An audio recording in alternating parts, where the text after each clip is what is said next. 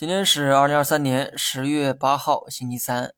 想涨涨不上去，想跌跌不下来，连续两天十字星调整，说明短期变盘就在眼前。当然，目前来看，市场的反弹趋势还在，不用过度恐慌哈。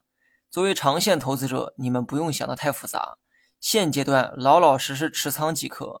至于加仓的问题啊，不应该现在来考虑。当初跌破三千点的时候，已经给过机会了。你现在最应该做的是反思当时为何不敢加仓，而现在却有了加仓的勇气。反思是每个成熟投资者每天都要做的事情。如果你没有这个习惯，不妨从现在开始去培养，否则你日后必然会犯同样的错误。我们假设大盘最终会跌破五日线，届时可能会迎来趋势性的回调。